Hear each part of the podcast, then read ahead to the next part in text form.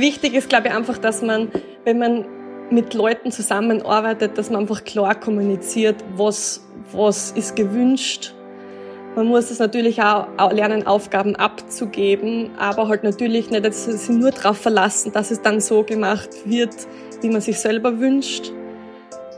Ja, es ist also eine Mischung aus Vertrauen, dass es, wenn man was abgibt, passt, aber natürlich muss man immer selber schauen, dass es dann stimmt.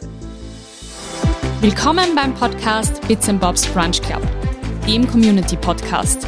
Ermutigende, lustige, auch manchmal traurige, aber vor allem immer wahre Geschichten aus dem Leben erzählt von und für euch. Hallo und willkommen zurück bei einer neuen Folge Bits and Bobs Brunch Club. Nach einer kleinen, äh, ungeplanten Sommerpause tatsächlich. Äh, mir gegenüber sitzt die Jungunternehmerin Anna, 24 Jahre jung. Hallo Anna erst einmal. Hallo Eva. ähm, stell dir doch gerne mal ganz kurz vor, ähm, was können die Hörer heute in der Episode erwarten? Vielen Dank erstmal, liebe Eva, dass ich heute als Gast in deinem Podcast sein darf. Ich bin, wie schon vorher angesprochen, die Anna, bin 24 Jahre und Gründerin von Herzmomente. Herzmomente ist kurz gesagt eine Eventagentur für Kinder und Familien und zusätzlich gibt's bei Herzmomente einen Online-Shop für Kindergeburtstage und schöne Feste. Und ich glaube, das wird eine spannende Folge übers Gründen, übers Unternehmertum und ich bin schon sehr gespannt, was die nächsten Minuten oder halbe Stunde oder wie lange der Podcast dann dauert, so bringen. Stundenlang. ja, genau. Na, so lange machen wir es dann nicht. Aber ich glaube auch, dass es einfach auf jeden Fall Mehrwert bietet und ich finde einfach auch ganz cool deine Unternehmensgeschichte. Ich meine, ähm, du hast eigentlich erst vor kurzem richtig gegründet. Genau. Aber auch, dass man sie auch in so jungen Jahren äh, das traut und dann sagt, okay, ähm, jetzt oder nie. Und ähm, das ist meine Passion. Ich will unbedingt in die Richtung.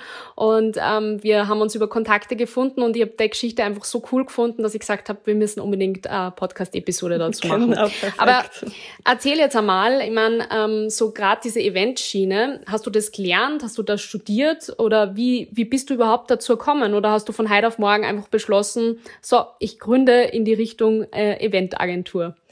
Na, genau. Ich habe ähm, ganz klassisch nach meiner Matura ähm, zu studieren begonnen, habe aber Volksschullehramt studiert und war in den langen Ferien sehr viel als Au pair unterwegs in Amerika und England und habe da eben gemerkt, welche coolen Eventformate es vor allem jetzt für Kinder und Familien gibt. Hab natürlich Kindergeburtstage geplant, war auf vielen Kindergeburtstagen eingeladen und bin dann zurück nach Österreich und habe irgendwie, da hat so eine Energie in mir geschlummert, dass ich mir gedacht habe, okay, irgendwie würde ich gerne in so eine Schiene gehen und habe dann eben einen Lehrgang zur Eventmanagerin gemacht, das ist berufsbegleitend und bin eigentlich dann immer mehr in das reingerutscht und habe einfach gemerkt, da gehe ich auf, das ist genau das, was ich machen will. Und ja, habe dann natürlich verschiedene Praktiken gemacht, war in dem Beruf also als im Angestelltenverhältnis tätig, aber es hat halt schon immer in mir so geschlummert, dass ich gesagt habe, na okay, ich möchte meine eigene Agentur machen, weil ich eben auch die Arbeit mit Kindern sehr, sehr gerne mag, aber auch das Organisieren und Planen. Und so habe ich mich dazu entschlossen, dass ich eben meine eigene Agentur gründe und jetzt bin ich da. Jetzt ist das ja gar nicht so einfach, weil ich denk mal, also gerade ähm, sage mal, in die Richtung oder die Nische, die du jetzt bedienst, gerade ähm, Kinderevents oder, oder Eventagentur für Kinder, ähm, da gibt's vielleicht jetzt nicht so viele, aber gerade Eventagenturen gibt's ja trotzdem ähm, total viele auch schon in Österreich und du hast ja dann auch noch zusätzlich zu einer Zeit mit der Idee selbstständig gemacht, wo ja gerade sehr vielen Agenturen es nicht wirklich, also Eventagenturen nicht mhm. wirklich gut gegangen ist, nämlich letztes Jahr während der Corona-Krise. Ähm, wie bewältigt man sowas oder wie, wie, wie hast du da die Herausforderungen gesehen? Ja, es ist generell einmal super schwierig, wenn man sagt, okay, man möchte gründen, dann überhaupt einmal, okay, wo, wo, mit, womit gründet man? Und dann natürlich auch, es gibt ganz viele verschiedene Events. Das heißt, ich habe auch in verschiedenen Bereichen geschnuppert und habe geschaut, okay, wo, wo kann man heutzutage in Österreich überhaupt nur gründen, weil es eben mhm. schon so mhm. viele Agenturen gibt. Aber ich habe halt auch gemerkt, wenn man nach England oder Amerika schaut, da gibt's so viel, was in Österreich noch nicht gibt. Und ich habe dann mhm. halt auch gesagt, okay, wenn ich jetzt anfange, dann bin ich einer der Ersten mit so einer Idee. Ja. Und tatsächlich gibt's halt in Österreich auch noch nicht, oder es ist halt gerade alles so im Kommen und so ein Aufbruch und habe ich halt gedacht, okay, passt. Eigentlich habe ich jetzt meine zwei Leidenschaften. Ich arbeite gern mit Kindern, ich plan gern Events und ich mache das jetzt einfach auch in einer Krise, weil wenn nicht jetzt, wann dann? genau. Also quasi die Krise als Chance genutzt, was eh super genau. mutig ist. Voll. Aber du hast mal im Vorgespräch einmal erzählt, du wolltest eigentlich nie selbstständig werden. Ja. Tatsächlich. Und dann ist ja trotzdem dieser Switch quasi, also gerade zu einer Krise, trotzdem noch einmal mutig äh, oder mutiger, wenn man halt quasi sagt, okay, eigentlich, ähm, ja, wollte ja gar nie in diese Selbstständigkeit, aber ich traue mir halt jetzt einfach trotzdem, weil ich meiner Leidenschaft da folgen will. Ja, genau. Also das war immer so in der Schulzeit, wo ich gesagt habe, nein, ich will eigentlich nie selbstständig werden. Also das ist schon ein bisschen länger her. Ähm, meine Eltern sind beide selbstständig und ich weiß einfach, was das auch bedeutet. Und ich wollte eigentlich genau das Gegenteil machen. Aber wie dann eben auch die, die Ausbildung gemacht habe zur Eventmanagerin, habe ich einfach gemerkt, mhm. man kann so coole Projekte umsetzen und das kann man dann selber entscheiden, wie man es macht und was da alles möglich ist. Und das ist einfach, das sind mehr Vorteile als Nachteile, wo ich dann gesagt habe, okay, passt, ja so. wenn, wenn, dann möchte ich es wirklich gescheit machen und so, wie ich mir das halt auch vorstelle. Ja, und irgendwann steht man dann vor dem Punkt, dass man ihm sagt, okay, entweder man bleibt halt im Angestelltenverhältnis oder man macht sein eigenes Ding. Total. Wann hast du jetzt nochmal genau gegründet? Also wann, wann war euer Gründung? Am 2. November 2020, also einen Tag nach dem Lockdown. Nach dem zweiten, dritten Lockdown. Ja, genau. In Österreich weiß man das ja nicht mal ganz, ganz genau. Aber trotzdem, trotzdem quasi äh, super spannend, äh, dass man dann sozusagen sich dazu entschließt, eine Eventagentur zu gründen. Genau. Also es ist ja so, dass ich mit kleineren Veranstaltungen angefangen habe. Begonnen ja mit dem, dass ich gesagt habe, ähm, ich komme zu Familien nach Hause und dekoriere vor Ort. Das heißt, mhm. das ist auch natürlich während, also im Dezember ist es dann schon wieder ein bisschen lockerer worden. Da war mal so eine Phase, da hat man das auch dürfen. Das ist ja in dem Fall nicht irgendwie ausgefallen, wie eine Großveranstaltung jetzt beispielsweise. Aber zusätzlich ist es mir natürlich auch bewusst gewesen in der Gründungsphase, man braucht irgendwie einen Plan B, beziehungsweise irgendwie ein Standbein, mhm. wenn also wie eben der Lockdown dann wieder war, man braucht irgendwie eine andere Möglichkeit, wie man ja. eben ja die Fixkosten decken kann oder auch eben, dass man sagt, ja, Einnahmen generiert. Bereich. also ich genau, meine, am genau. Ende des genau. Tages hast ja du keinen anderen Job, sondern du so lebst ja es. auch davon. So ist es. Und Gott sei Dank habe ich eh damals schon im Aufbau gesagt, okay, ich mache einen Online-Shop, der mir dann wirklich auch gerettet hat und so viel Zeit in Anspruch nimmt, dass ich sage, okay, jetzt bin ich an einem Punkt, wo ich nicht beide Sachen mehr alleine schaffe. Also ich kann nicht einerseits Großveranstaltungen planen und andererseits alles, was mit E-Commerce zu tun hat, machen. Also mhm.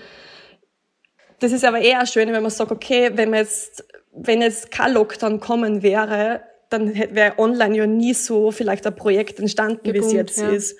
Und so nimmt man halt irgendwie Chancen auf und schaut irgendwie, dass man flexibel bleibt, weil man weiß ja nie, was als nächstes kommt. Und ich glaube, die Flexibilität braucht man eben.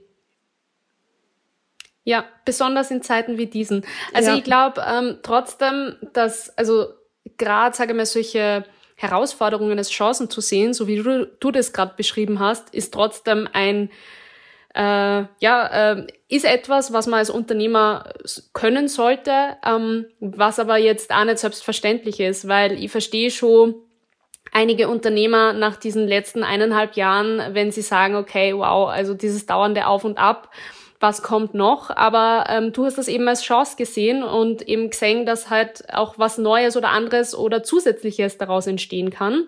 Mhm. Und äh, stehst halt jetzt einfach mit zwei Standbeinen da ist eigentlich auch Voll. wirklich cool. Total. Was war so dein Entschuldigung, jetzt habe ich dich unterbrochen.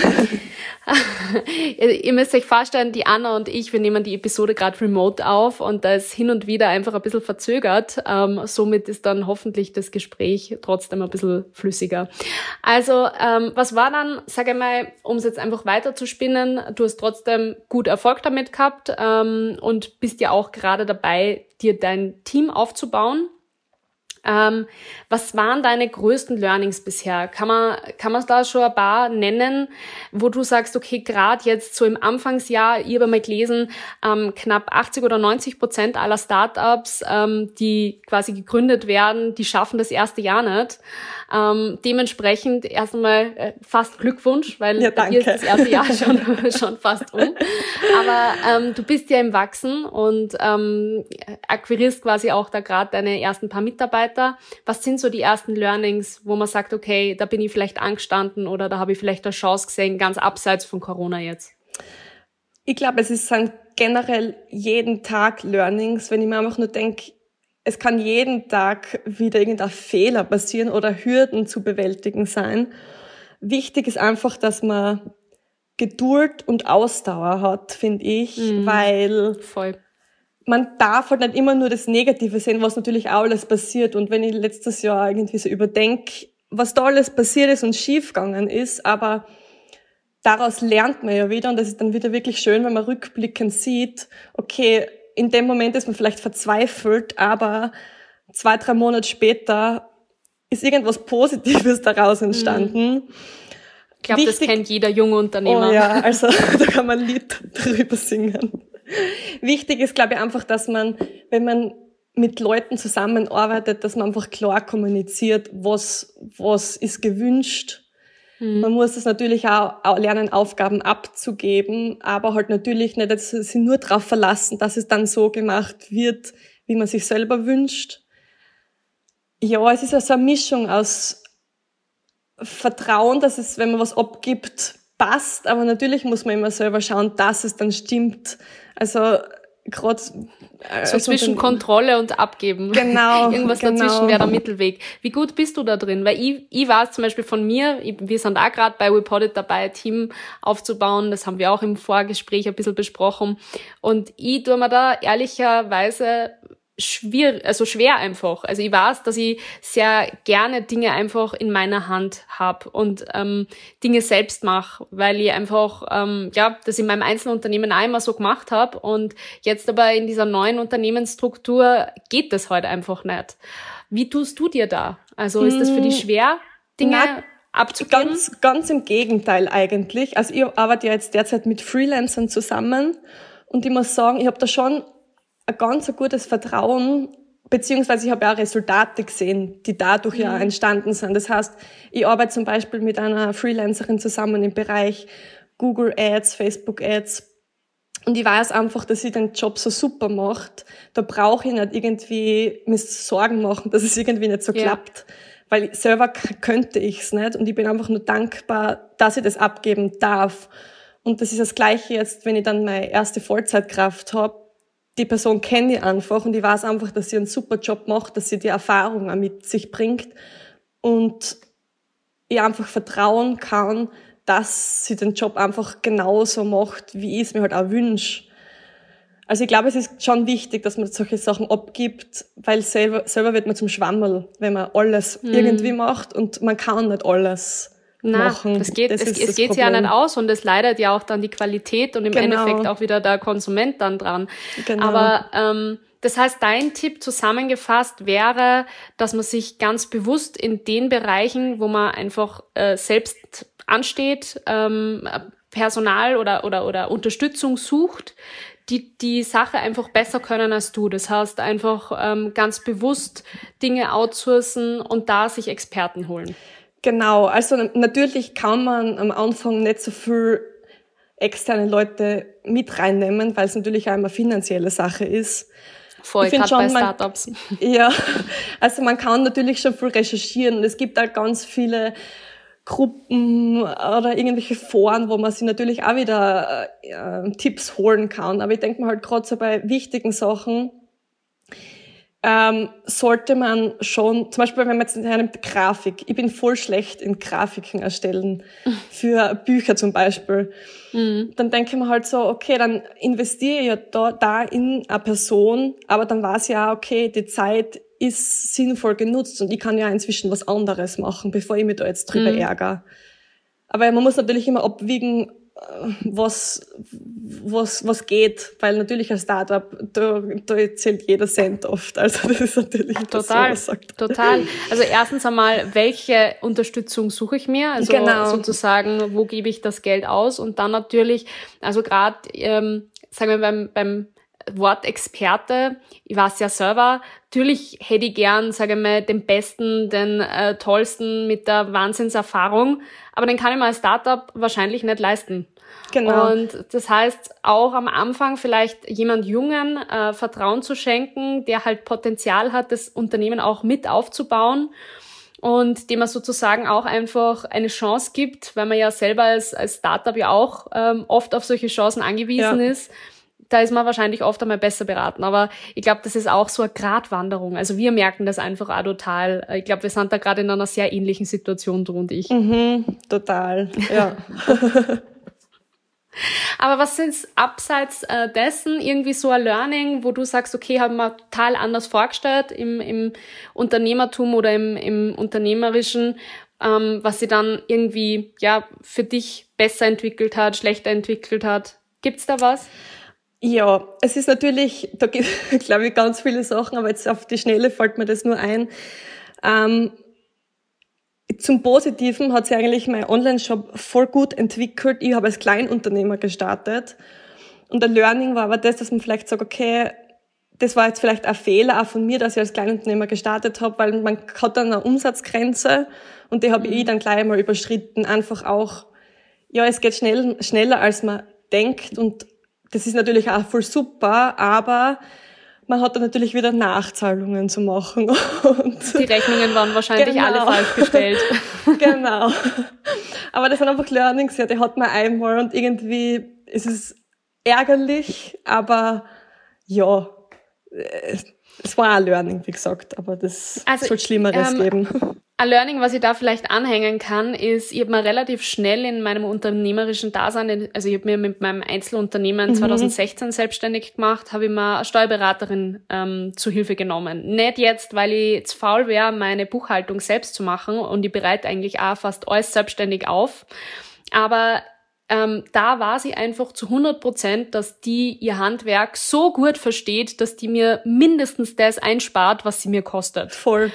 Und das würde ich sowieso gleich jedem raten. Also das ist, glaube ich, total. wichtig, gleich Steuerberater und so. Das ist einfach gut investiertes genau, Geld. Genau, und auch so, wenn es darum geht, okay, rechtliche Dinge auf der Website zum mhm. Beispiel gleich richtig zu machen, weil da kann es auch natürlich zu Problemen kommen. Total. Da habe ich zig, zig Beispiele von ähm, Startups, äh, wo man dann einmal vielleicht ins Impressum schaut und da ist irgendwas zusammengewürfelt oder auch ja. AGBs, ja, zusammengewürfelt. Das kostet natürlich klar mal am Anfang ein bisschen Geld, ähm, dass man sich das professionell ähm, eben über äh, Anwaltskanzlei zusammenstellen lässt. Aber das ist einmal gut investiertes Geld und die ähm, AGBs oder sage ich mal auch die, die ähm, Datenschutzerklärung oder solche Dinge, das wechselt ja nicht ständig. Also genau. das, ist, das kehrt und einfach dafür, einmal gut gemacht. Ja, und dafür braucht man ja auch ein Startkapital, wo ich sage, okay, man muss natürlich am Anfang schon was erspart haben, damit man auf genau die Sachen irgendwie zurückgreifen kann. Okay, wenn, dass man eben, wenn man sagt, man kann einen Anwalt zahlen oder eben mit Steuerberatung. Mhm oder eben Dinge, die eigentlich nicht geplant sind, aber doch auf einmal irgendwie zum Zahlen sind. Ja, Dass man da halt total. gleich auf was zurückgreifen kann und nicht irgendwie, ja, gleich zu wen rennen muss. Thema Startkapital, wie war das bei dir? Hast du dir einfach ein, ein gewisses Startkapital angespart, ähm, wo du dir selbst die Grenze gesetzt hast und gesagt hast, okay, mit dem kann ich arbeiten, da war sie, da sind die ersten paar Ausgaben auch gedeckt oder ähm, wie hast du das persönlich gemacht, weil du ja eigentlich sehr, sehr jung gegründet hast? Genau, ich habe eigentlich eben, da ich zuerst im Angestelltenverhältnis war, natürlich was als Sport gehabt und es ist bei mir jetzt natürlich so, ich habe ja ein Warenlager und da geht man ja immer in Vorleistung quasi, wenn man Ware kauft. Mhm. Das ist natürlich dann wieder vielleicht mehr, als wenn man jetzt sagt, okay, man ist jetzt da ein Dienstleister in einem Bereich, wo man jetzt am Anfang vielleicht nur mit einem Laptop auskommt und weniger Investitionen ja. hat. Aber man sollte schon irgendwie auch nicht unterschätzen, dass man was braucht. Bei mir war es halt auch super, weil ich daheim wohne und das ist, glaube ich, auch ganz wichtig, dass man, okay, dass man halt schaut einfach, okay, wie können, kann man die Fixkosten vor allem im ersten Jahr so gering wie möglich halten? Mhm. Weil äh, es werden eh immer irgendwie höher und gerade am Anfang ist es, glaube ich, halt einfach wichtig, dass man schaut, okay, auf welche Ausgaben kann man verzichten. Und da war es eigentlich eh voll super mit dem, mit dem Lockdown, weil man eh nur daheim war. Jetzt. War privat ähm, eigentlich eh nicht so viel möglich. Thema, Thema Ausgaben. Ich beobachte das zum Beispiel einmal ganz oft bei meinem Einzelunternehmen, dass ganz viele Marken und Brands und gerade eben Startups anfragen und eben mit dem Argument halt Startup, wir sind jung, haben kein Budget, bipapo kommen. Ähm, ist auch in manchen Bereichen, glaube ich, berechtigt. Also mhm. es kommt immer auf den Tauschwert an und es ist auch voll in Ordnung zu fragen. Es ist beim, ich finde aus, aus, aus Influencer ähm, Seite quasi immer eine Frage, wie man fragt. Mhm. Aber worauf ich eigentlich aussehen möchte, ähm, plant man, also ich glaube, den Fehler machen viele Startups, dass sie einfach kein Marketingbudget einplanen, weil eben so viele andere Ausgaben, gerade am Anfang, gerade im ersten Jahr, gerade wenn man sich beispielsweise ein Warenlager aufbauen äh, mhm. muss und solche Dinge, ähm, war das, sind das Ausgaben, die du ganz bewusst irgendwie äh, auch mit eingerechnet hast? Also gerade so was Marketing-Ausgaben, du hast vorher schon angesprochen, du hast sogar jemanden, der eben Google Ads und, und Facebook Ads und solche Dinge für die macht. Oder ähm, hat man dafür als Startup einfach kein Geld? Na, also das muss man schon haben, weil wie will man sonst zu Kunden kommen? Das ist ja so zum Beispiel jetzt bei mir im Online-Shop, ähm, 70 Prozent sind aus Deutschland und 30% aus Österreich. Das heißt, okay, ich kann nicht jetzt jeden Tag irgendwie in Deutschland Flyer auflegen. Ich brauche irgendwie ein größeres äh, äh, Budget, dass man jetzt sagt, okay, wie kann man überhaupt einen Kunden gewinnen? Und das, da, da machen echt viele Leute das Fehler, dass sagen, okay, passt na, ähm, sie haben jetzt wirklich kein Geld, ich verstehe es, wenn es knapp ist, aber man sollte sich einfach bewusst sein, dass solche Ausgaben auf einen zukommen und dementsprechend auch eben ein Startkapital anlegen, mit dem man die ersten Kunden akquirieren kann, weil im besten Fall kommen sie dann eh wieder zurück, die Kunden. Und ja, das ist einfach, das, das ist ja eh logisch, dass man eigentlich was braucht. Also ich glaube, das halt auch auf der Ausrede ist, wenn man sagt, okay, man hat kein Kapital dafür ja, oder kein Budget. Ja. Aber ich verstehe es natürlich, wenn man sagt, okay, man kann es jetzt äh, kann Influencer in dem Fall um 10.000 mhm. Euro leisten. Also das ist halt dann auch Verstehe, wieder ja. schwierig, dass man sagt, okay, als Startup würde man gerne die, die Person haben, aber natürlich 10.000 Euro oder äh, weiß nicht, da gibt's ja enorme Wie? Kosten. Also von bis mhm. ist es natürlich auch schwierig. Aber ja. Auf jeden Fall ein, einzuplanen. Genau. Ähm, Gibt's bei dir so diese typische Customer Journey? Also wie kommen Kunden auf, auf dich? Beziehungsweise, ich meine, ich glaube, da gibt's zwei verschiedene. Einerseits eben den Eventbereich wahrscheinlich und andererseits eben das, den ganzen E-Commerce-Bereich, den du anbietest mit dem Online-Shop. Gibt's da, sage ich mal, so diesen typischen Kunden bei dir oder ist das so breit, dass man das gar nicht irgendwie festlegen kann? Der typische Kunde ist bei mir eigentlich ähm, weiblich, zwischen 25 und 35 Jahre und wird akquiriert durch Facebook oder Google. Und es ist auch okay. ganz interessant, weil bevor ich eigentlich mit dem Online-Shop gestartet habe, bin ich immer davon ausgegangen, okay, ähm, wer ist jetzt meine Zielgruppe? Wahrscheinlich eher in den Städten, aber eigentlich ist es genau umgekehrt, dass eigentlich 70 Prozent in ländlichen Regionen wohnen hm. Ist aber auch irgendwie ganz logisch, wenn man es genauer anschaut, ja. weil, ja, weil online wird ja meistens äh, in ländlichen Gebieten bestellt, weil in der Stadt kriegt man sowieso alles. Und das ist natürlich auch ja. wieder voll interessant, wie man es glaubt zu wissen und wie es dann mhm. wirklich ist. Und dadurch lernt man dann ja auch wieder dazu, okay, wo, wo macht man jetzt Werbung?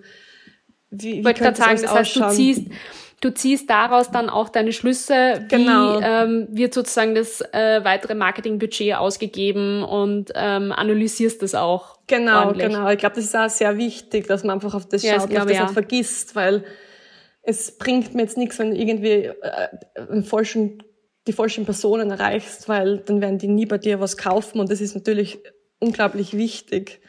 Und bei den Events Mhm. ist es dann natürlich wieder anders, weil da kann ich jetzt nicht, wenn ich jetzt sage, okay, passt, ich habe in Salzburg ein Event, dann brauche ich in der Steiermark keine Werbung dafür machen, beispielsweise Ja. jetzt.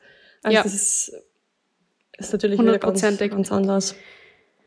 Ja, äh, total spannend und ich glaube, es ist auch, ähm, ja, mit dem Unternehmertum kommen natürlich total viel coole neue Möglichkeiten, aber ich glaube auch, ähm, dass es halt eigentlich auch wirklich harter Weg ist, den ganz oft ähm, die Leute nicht sehen. Ich habe eine Freundin, die beschreibt die Selbstständigkeit immer so ein bisschen wie ein Eisberg. Also man sieht immer nur das Spitzerl und das Ganze drunter, ähm, was das für harte Arbeit ist, wie viel man trotzdem da rein investieren muss, wie viele Nächte man quasi da durcharbeitet, wie oft man auch nicht schlafen kann, weil sich einfach manchmal Dinge dann doch nicht so ergeben, wie man sich das eigentlich wünscht.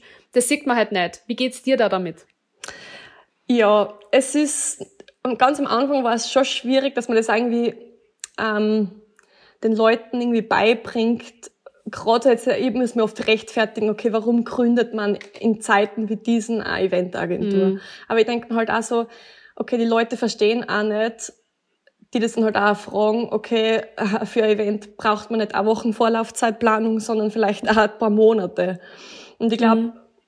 das ist eben das, man kann es nicht immer erklären. Und ich glaube, jeder, der in dem Bereich arbeitet, der versteht es auch.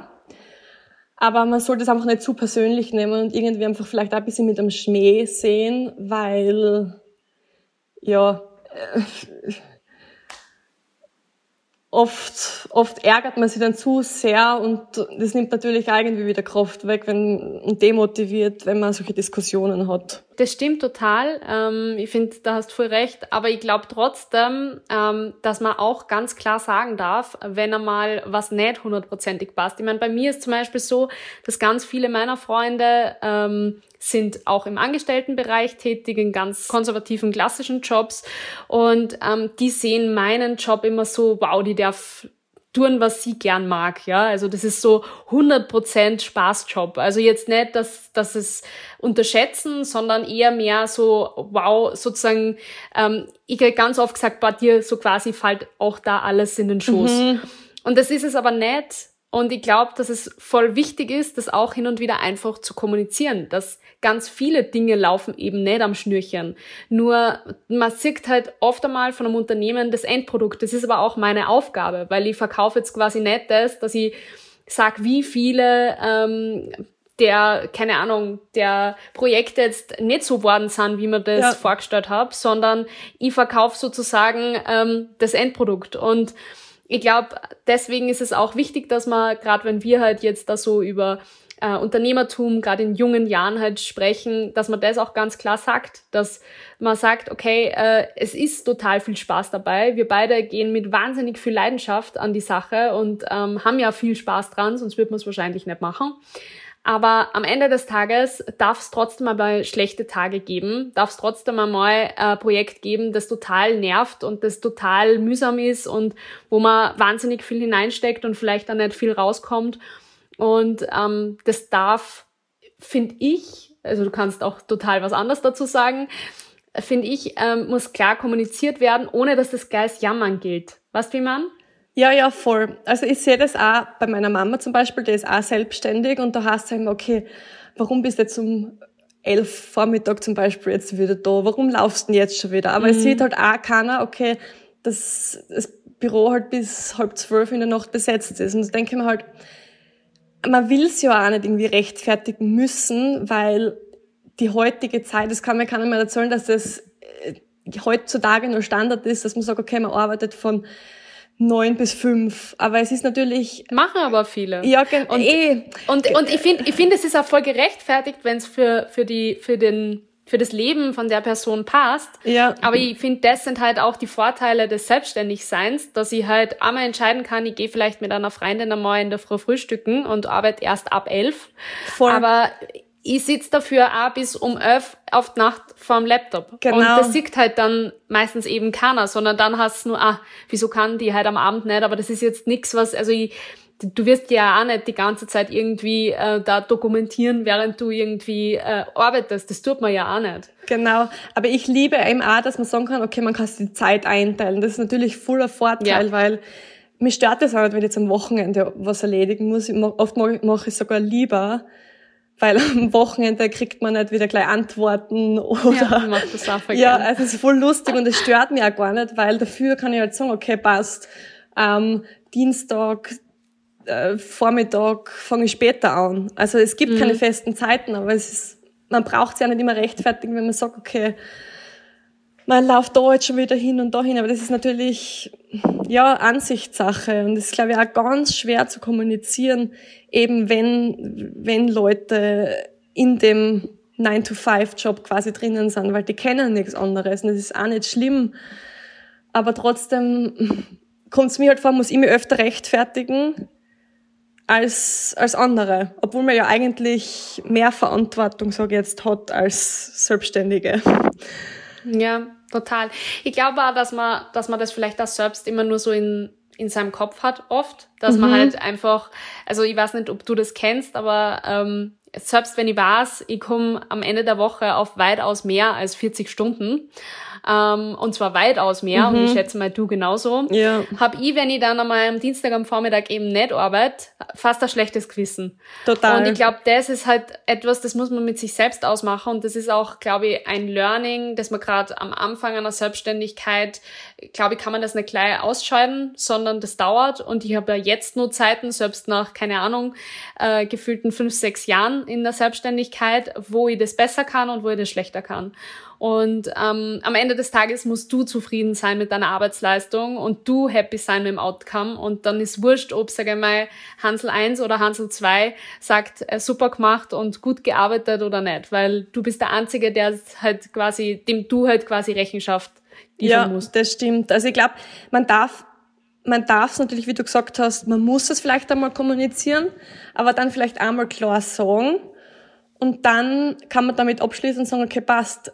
Eigentlich ist es eh egal, was die anderen sagen, weil sie werden immer irgendwie reden. Du musst einfach nur schauen, dass du das, was du machst, halt gut machst und dich nicht zu sehr ablenken lässt von negativen Einflüssen Ja. im Umfeld. Ja, und von links und rechts. Also ich glaube, auch dieses dauernde Vergleichen ist nämlich auch im Unternehmertum nicht gesund und nicht gut. das stimmt, oh ja. Ähm, vielleicht zum Abschluss noch eine letzte Frage. Gerade wenn man neu gründet, ist das Netzwerk auch total wichtig. Wie hast du dir dein Netzwerk ähm, im Bereich äh, Event, Eventmanagement für Kinder aufbauen können? Mm, Es gibt, ich bin ja derzeit in der Steiermark, noch bald in Salzburg.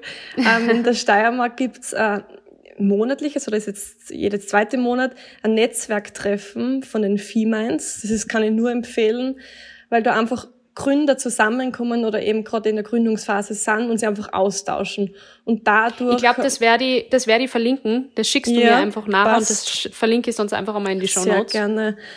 Und ich glaube, generell ist einfach, es gibt in jedem Bundesland, denke ich mal, irgendwelche Netzwerktreffen. Ich glaube, man muss dann einfach nur schauen, okay, wo, wo passt man selber rein? Es gibt, äh, ich weiß nicht, ob du auch vielleicht auf Netzwerktreffen warst oder bist, aber es gefühlt gibt's eh in, in von der WKO, glaube ich, auch aus, immer so Treffen. Dann gibt's Immer die junge wieder. Wirtschaft, genau. Also bei mir, bei mir war es so, dass ich halt ähm, relativ früh quasi auch da wieder hineingeworfen worden bin. Und zwar war es einfach durch das Einzelunternehmen, also ähm, die Influencer- und Blog-Sache, war es einfach so, dass da sehr viele Events im, in der, im Bereich sozusagen stattgefunden haben. Und ich habe echt am Anfang bin ich zu jedem Event gelaufen. Einfach nur, damit man sich halt einfach ein bisschen ein Netzwerk aufbauen kann. Und ich habe mit jedem versucht, persönlich zu sprechen. Ja.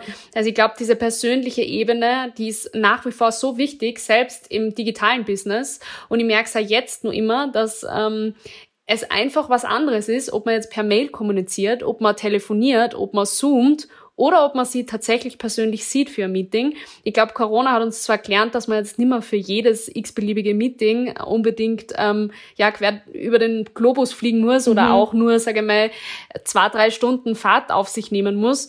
Aber am Ende des Tages ist so ein Face-to-Face-Gespräch trotzdem nochmal was ganz was anderes. Also ich kann einfach empfehlen, ähm, gerade wenn man jetzt nicht, so wie ich, irgendwie so in diese Event-Bubble hineingeschmissen mhm. wird, dass man halt bewusst eben, eben so wie du erzählt hast, im eigenen Bundesland, in der eigenen Stadt einfach nach Netzwerktreffen sucht, auf Social Media ähm, proaktiv dazu aufruft, ob irgendwer etwas kennt. Das kennt man doch eh. Jeder kennt irgendwen, der wen genau. kennt, der wen kennt, über 100 Ecken ähm, der vielleicht bei irgendeinem Netzwerk dabei ist, wo man halt dann einfach auch wieder andere junge, interessierte Jungunternehmer kennenlernt und sie mit denen ähm, vernetzen kann. Und also genau, ich glaube, so, das ist ja, ein super Tipp.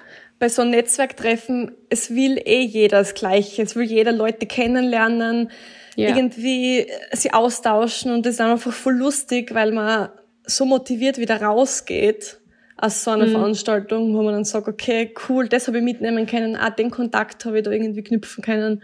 Und irgendwann braucht man vielleicht wieder Kontakt. Und sonst, wenn man ja. irgendwie nur ohne irgendwie, äh, dass man das jetzt gleich wieder braucht für irgendein Projekt, man hat trotzdem irgendwie eine schöne Zeit dort gehabt. Ja, voll. Total.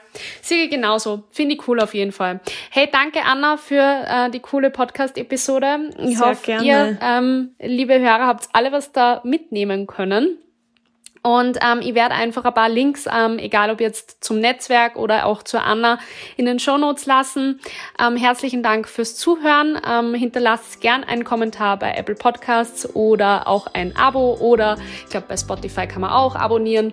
Also was auch immer oder wie auch immer ihr engagieren könnt, ähm, gerne auch den Podcast teilen auf Social Media. Freue mich natürlich einmal, wenn ich da irgendwelche Verlinkungen sehe. Und sonst hören wir uns nächste Woche wieder, weil jetzt kommt nämlich der Podcast wieder wöchentlich raus. Versprochen. Schönen Tag. Ciao. Bye. Dieser Podcast wurde produziert von WePoddit.